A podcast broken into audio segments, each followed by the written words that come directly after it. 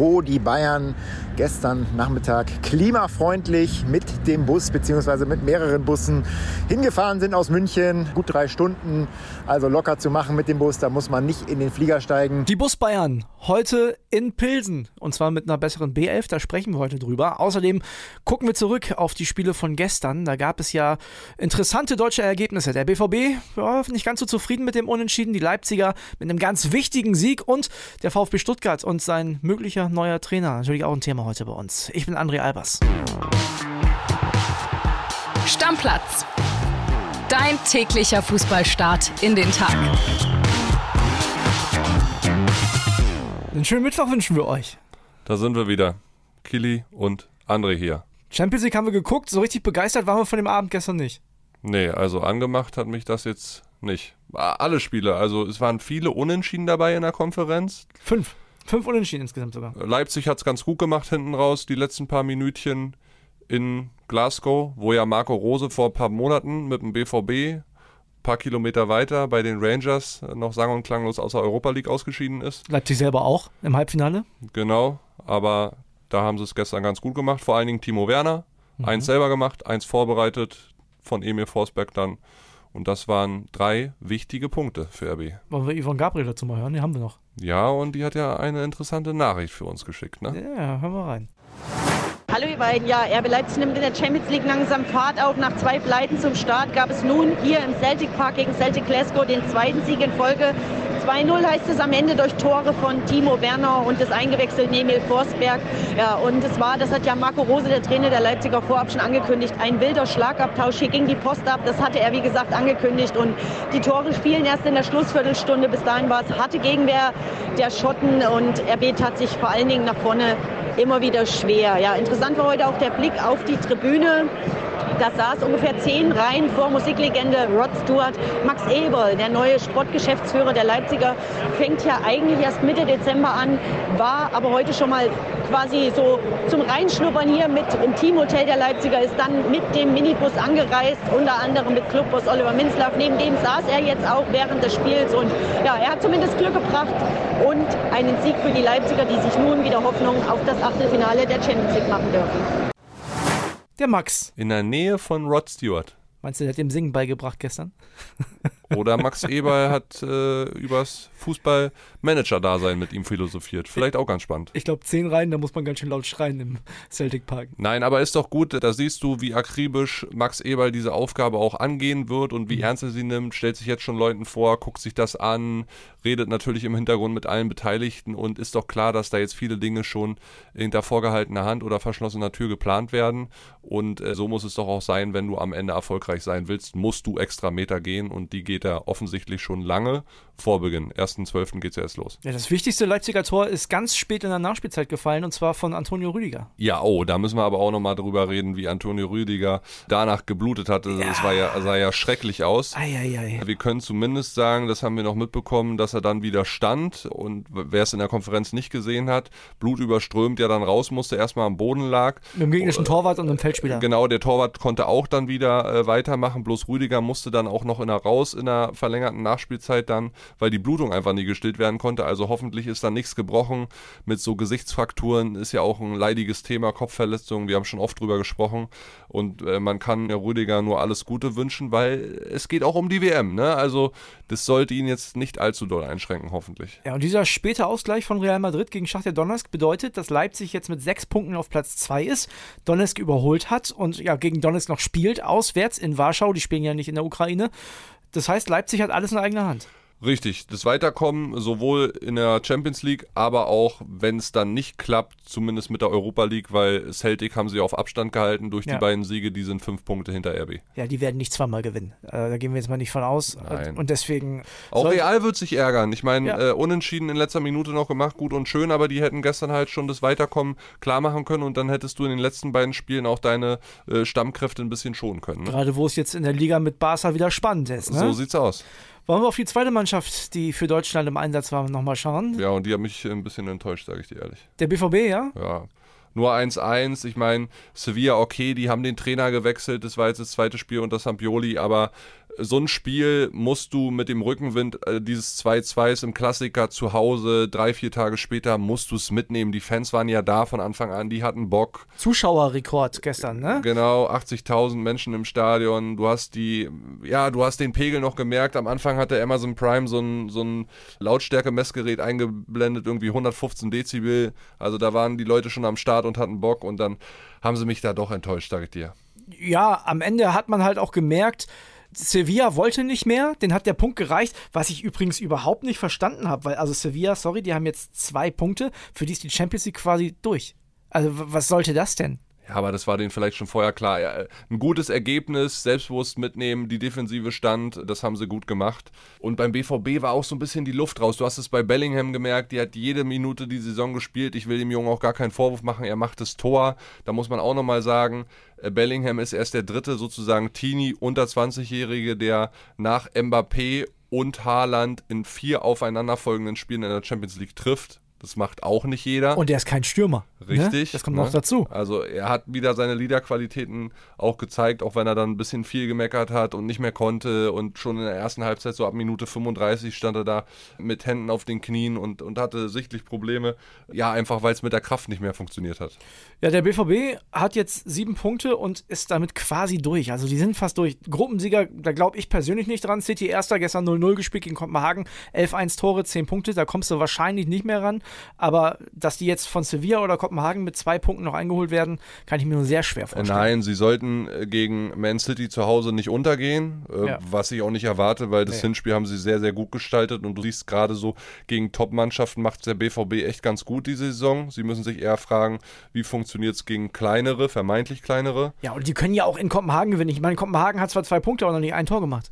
Die haben 0 zu 8 Tore Also in Kopenhagen wirst du auch was holen nochmal, auch wenn Man City da gestern nur 0 gespielt hat, aber das hatte andere Gründe. was mich, genau. was mich nach dem Spiel da äh, extrem ja, stutzig gemacht hat oder was ich auch ein bisschen gut fand, war Mats Hummels, auch wenn dieses Interview generell so ein bisschen verwirrend war.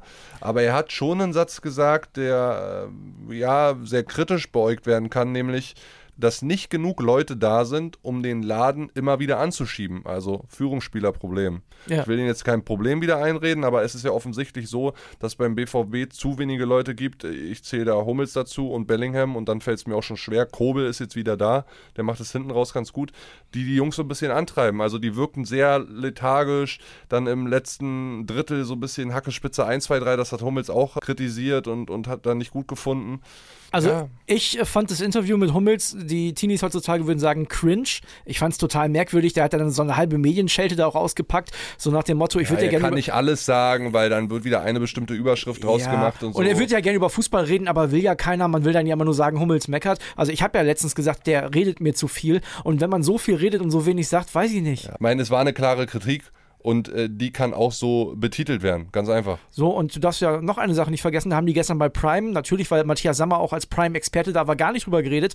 Das war ja ein indirekter Angriff auch an Leute wie Matthias Sammer, denn die sind ja dafür zuständig, den BVB zu beraten und den einen oder anderen Führungsspieler anzukarren.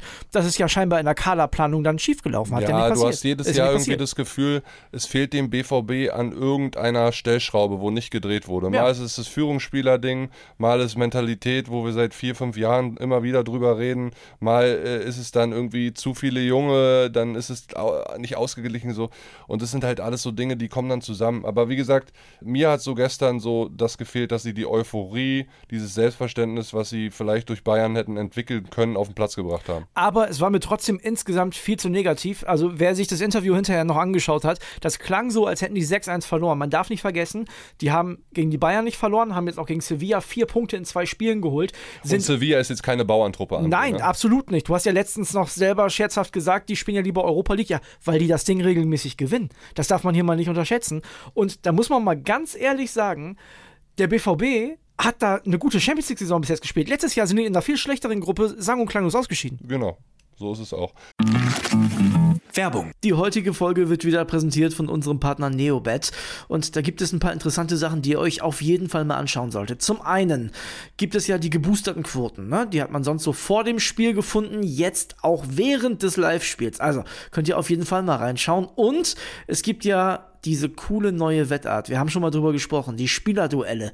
Da könnt ihr den einen Spieler der einen Mannschaft gegen einen Spieler der anderen Mannschaft antreten lassen. Ihr sagt, wer trifft öfter oder ihr könnt auch sagen, die treffen beide gleich oft, zum Beispiel gar nicht. Also, könnt ihr machen, könnt ihr drauf setzen, das Ding hat Neobet exklusiv. Ja, Kuss geht raus erstmal an Neobet wieder und die haben was ganz Spezielles für euch, liebe Stammis. Es gibt 10 Euro gratis Wettguthaben für Neukunden mit dem Code Stammplatz 10 auf neobet.de oder in der App. Könnt ihr da auch ganz einfach machen. Einfach bei der Registrierung auf neobet.de den Code Stammplatz 10 zusammen und 10 als Zahl eingeben und sofort landen 10 Euro gratis Wettguthaben ohne Einzahlung, unverbindlich und kostenlos auf deinem Wettkonto. Ja, und Kili, Einzahlung ist ein gutes Stichwort. Zusätzlich auf die erste Einzahlung erhält man 200% Bonus bis zu 50 Euro. Zahlt man also 25 Euro ein, bekommt man 50 Euro Wettguthaben on top. Also insgesamt 75 Euro. Alles legal und offiziell, denn Neobet hat eine deutsche Lizenz, ist also whitelisted. Spielteilnahme ab 18, Glücksspiel kann süchtig machen. Hilfe unter buwei.de.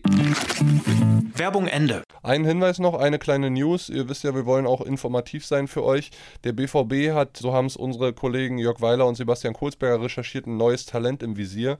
Junior Dixon heißt der Mann, ist 17 Jahre alt, gerade U18-Stürmer bei Crystal Palace, hat in fünf Spielen sieben Tore erzielt könnte jemand sein, den man für die Jugend holt und dann weiter aufbaut. Ein Transfer wird aber erst nächsten Sommer realistisch. Ja, ich meine, sowas, da hat der BVB ja normalerweise ein gutes Händchen. Das wird ja. schon was sein. Ne? Sancho bei, Bellingham hat alles gut geklappt. Bei jungen Leuten, die noch keine Führungsspieler sein müssen, da klappt es beim BVB immer ganz gut. Aber es können ja auch junge Spieler übernehmen, äh, wenn du dir Bellingham anguckst. Selbst Mokoku, der Manuel Neuer umgeschubst hat äh, nach seinem Anschlusstreffer, kann äh, eine Führungsrolle einnehmen. Ich mache mal die Ergebnisse, ja, von gestern ja. noch. Also wir hatten um 18.45 da haben wir beide hier mit dem Kopf geschüttelt, noch ein Skandalspiel, auf jeden Fall was die Leistung anging von Juventus Turin. Die haben bei Maccabi Haifa 2-0 verloren. Die haben sich schon am Wochenende von AC Milan so abschießen lassen. Und AC Milan hat heute wieder verloren gegen, gegen Chelsea. Also italienische Fußball gerade ist äh, nicht für Lorbeeren bekannt. Ja, außer Neapel, da sprechen wir dann morgen drüber, weil äh, die sind natürlich momentan richtig stark. Aber Hinterher hat Fabrizio Romano, der gut informierte Journalist, direkt getwittert, Allegri, der bleibt da fest im Sattel. Und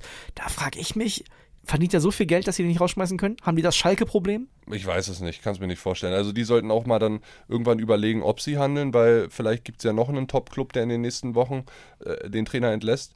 Und es ist ja jemand auf dem Markt, der in der Champions League sehr, sehr gute Erfahrungen gemacht hat, Champions League gewonnen hat, äh, Thomas Tuchel. Richtig. Also habe ich ja schon seit Wochen vermutet, könnte da tatsächlich Nummer 1 Lösung aber sein. Wir wollen, aber, aber ja. wir wollen natürlich auch Juventus jetzt nicht den Trainer rausschmiss schmackhaft machen. Ne? Wir wollen uns ja nicht zu den oberen Richtern des Fußballs aufschwingen. Da sollten die aber vielleicht selber mal drüber nachdenken, weil das war gestern wieder ganz, ganz, ja. ganz schlimm.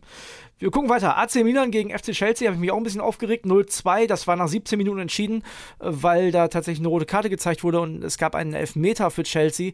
Rot und Elver, vielleicht hätte es der Elver auch getan, weiß ich nicht. Ja. Dann, und dann haben wir ja noch die drei 1-1-Spiele. Ne? Zagreb, genau. Salzburg, Donetsk, Real haben wir drüber gesprochen und PSG gegen Benfica. Wollen wir noch mal kurz über Mbappé reden? Ja, also ich sag dir bei Paris, die werden wieder die Champions League nicht gewinnen, weil die das irgendwie nicht gebacken kriegen. Also die sind einfach keine Mannschaft, das siehst du. Ja, und wenn es jetzt abseits des Platzes wieder nur um Mbappé geht, dem irgendwie eine Laus über die Leber gelaufen ist, weil er da nur Mittelstürmer spielen kann und in der französischen Nationalmannschaft viel mehr Freiheiten bekommt, was ihm anscheinend wichtig ist. Ich meine, der hat jetzt zwölf Spiele seit seiner Vertragsverlängerung gemacht, zwölf Pflichtspiele, ja. Der kassiert ein Handgeld von 126 Millionen Euro im Sommer, um zu verlängern, bis 2025, ja. glaube ich. Der kriegt ein Gehalt von 85 Millionen im Jahr und dann heult der rum, weil er Mittelstürmer spielen muss, Alter, ja. reiß dich zusammen und spiel Fußball bin gespannt, wie das weitergeht, weil ich kann mir da auch vorstellen, dass irgendwann die ganz großen Vereine sagen, habe ich keinen Bock drauf. Also, ja, das Vertrauensverhältnis soll total kaputt sein. Schreiben die spanischen Blätter. Wir wissen alle, dass die Marca sehr realnah ist. Ne? Ja. Will jetzt wieder real ankommen. Die Mbappé oder Mbappé hat die eigentlich verarscht, hat dann gesagt, ja, bei so viel Geld kann ich jetzt auch nicht wechseln. Gekorbt Im Sommer. Ja. ja. natürlich, ganz klar gekorbt. Und auf ein zweites Date hätte ich jetzt keinen Bock an Realstelle. Real Madrid ist auch viel größer als Kylian Mbappé, wenn du mich fragst. Ja. So, Jetzt haben wir ja schon ein bisschen hier eine kleine Wutrede hier gehalten. Ja, also das reicht mir dann immer, diese Ete-Petete-Spieler. Wir gucken mal auf die Champions League-Spiele von heute. Haben wir auch ein bisschen was. Fangen wir an mit Bayer Leverkusen. Die sollten ziemlich dringend gewinnen gegen den FC Porto. Die haben das in der vergangenen Woche in Porto schon nicht so schlecht gemacht, hatten auch Möglichkeiten zu gewinnen, haben da verloren. Jetzt müssen sie aber. Ja, zu Hause, Xabi Alonso, zweites Spiel, kann gut werden. Ich meine, in der Gruppe gibt es drei Teams mit drei Punkten äh, auf dem Konto und nein, ist es nicht Brügge. Die sind nämlich oben mit neun. Ja. Also du kannst heute einen wichtigen Schritt machen Richtung Karone. Eintracht Frankfurt auch. Für die wird es, glaube ich, auch mal ein bisschen schwerer. Die müssen bei den Tottenham Hotspurs ran. Tottenham muss man auch fairerweise sagen, die haben in Frankfurt auch schon ein paar gute Chancen gehabt. Da gab es Hasebe, der hat die da rasiert, den Hurricane. Der auch wieder fit ist. Also die Dreierkette könnte spielen, dafür aber schlechte Nachrichten für alle Eintracht-Fans. Luca Pellegrini, der kann nicht, hat eine Schulterverletzung. Dafür wird wahrscheinlich dann Lenz äh, auf der linken Seite als Schienenspieler eingesetzt werden. Und Ansgar Knauf hat fast den Problem im Oberschenkel, der kann auch nicht spielen. Wird eine schwere Aufgabe in Tottenham. Wichtig wäre für die Frankfurter, dass sie ein Tor machen, weil es ist ja so, äh, beim Weiterkommen gilt erstmal bei gleicher Punktzahl der direkte Vergleich. Den gewinnen sie jetzt auch nicht mehr nach der neuen Champions League-Regel, weil Auswärtstore zählen ja jetzt nicht mehr so Ja. in dem Fall. Aber dann könntest du was fürs Torverhältnis machen. Ja, verstehe. Aber ich, äh, gut, die Gruppe ist auch noch sehr eng, da gibt es noch entscheidende Spiele. Also da entscheidet sich auf jeden Fall heute Abend nichts. Ja, Ne? aber es wäre gut für Eintracht Frankfurt trotzdem, wenn sie da was holen. Klar. Ist ja auch nicht selbstverständlich bei den Spurs. Nee, nee, ich glaube, das wird sehr, sehr schwer für Frankfurt. Also würde ich sagen, sind die Spurs schon deutlich favorisiert. So, dann lass uns über die Bus-Bayern reden. Die Bus Bayern, äh, ich würde sagen, Heiko Niederer, der redet als erstes mal über die Bus Bayern. Servus André aus Pilsen, wo die Bayern gestern Nachmittag klimafreundlich mit dem Bus bzw. mit mehreren Bussen hingefahren sind aus München. Gut drei Stunden, also locker zu machen mit dem Bus. Da muss man nicht in den Flieger steigen. Ja, großes Thema gestern auf der Pressekonferenz war natürlich nochmal die Stürmerdebatte bei den Bayern, die ja Uli Hoeneß wieder losgetreten hat, indem er gesagt hat, er ist sich sicher, man braucht einen Neuner. Julian Nagelsmann hat dazu gesagt, es ist hypothetisch, ob jetzt ein klassischer Neuner wie Lewandowski die vielen Chancen, die Bayern eben vergeben hat, gemacht hätte.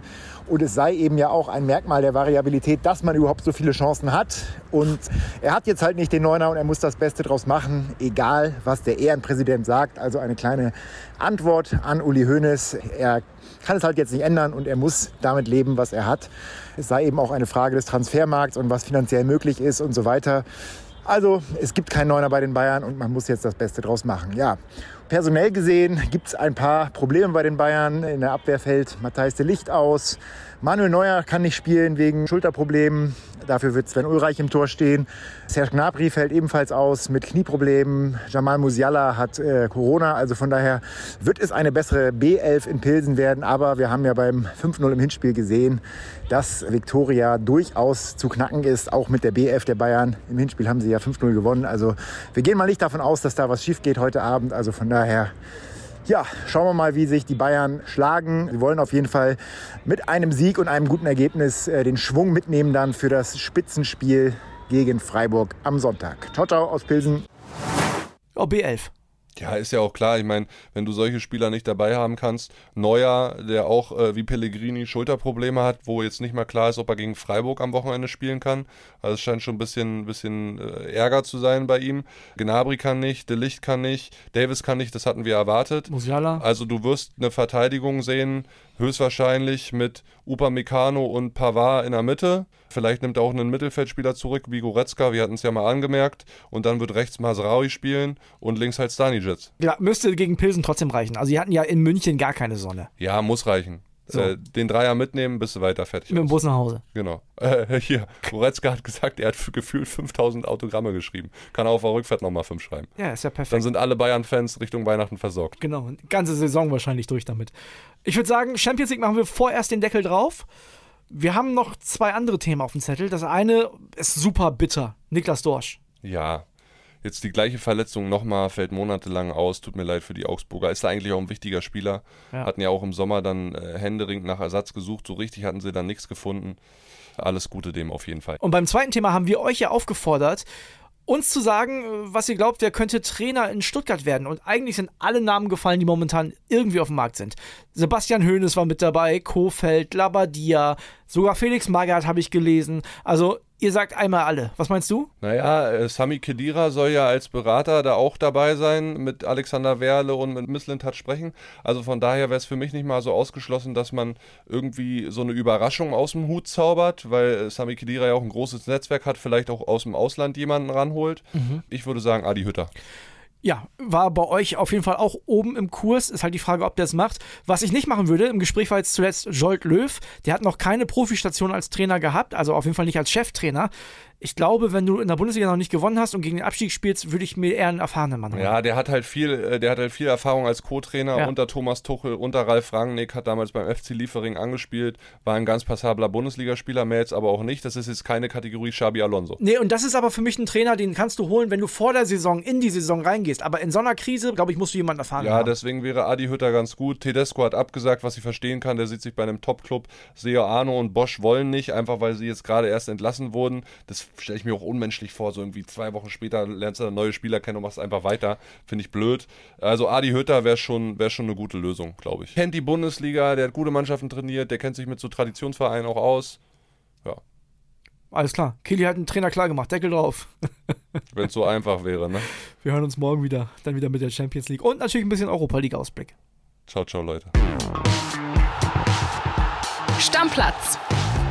Dein täglicher Fußballstart in den Tag.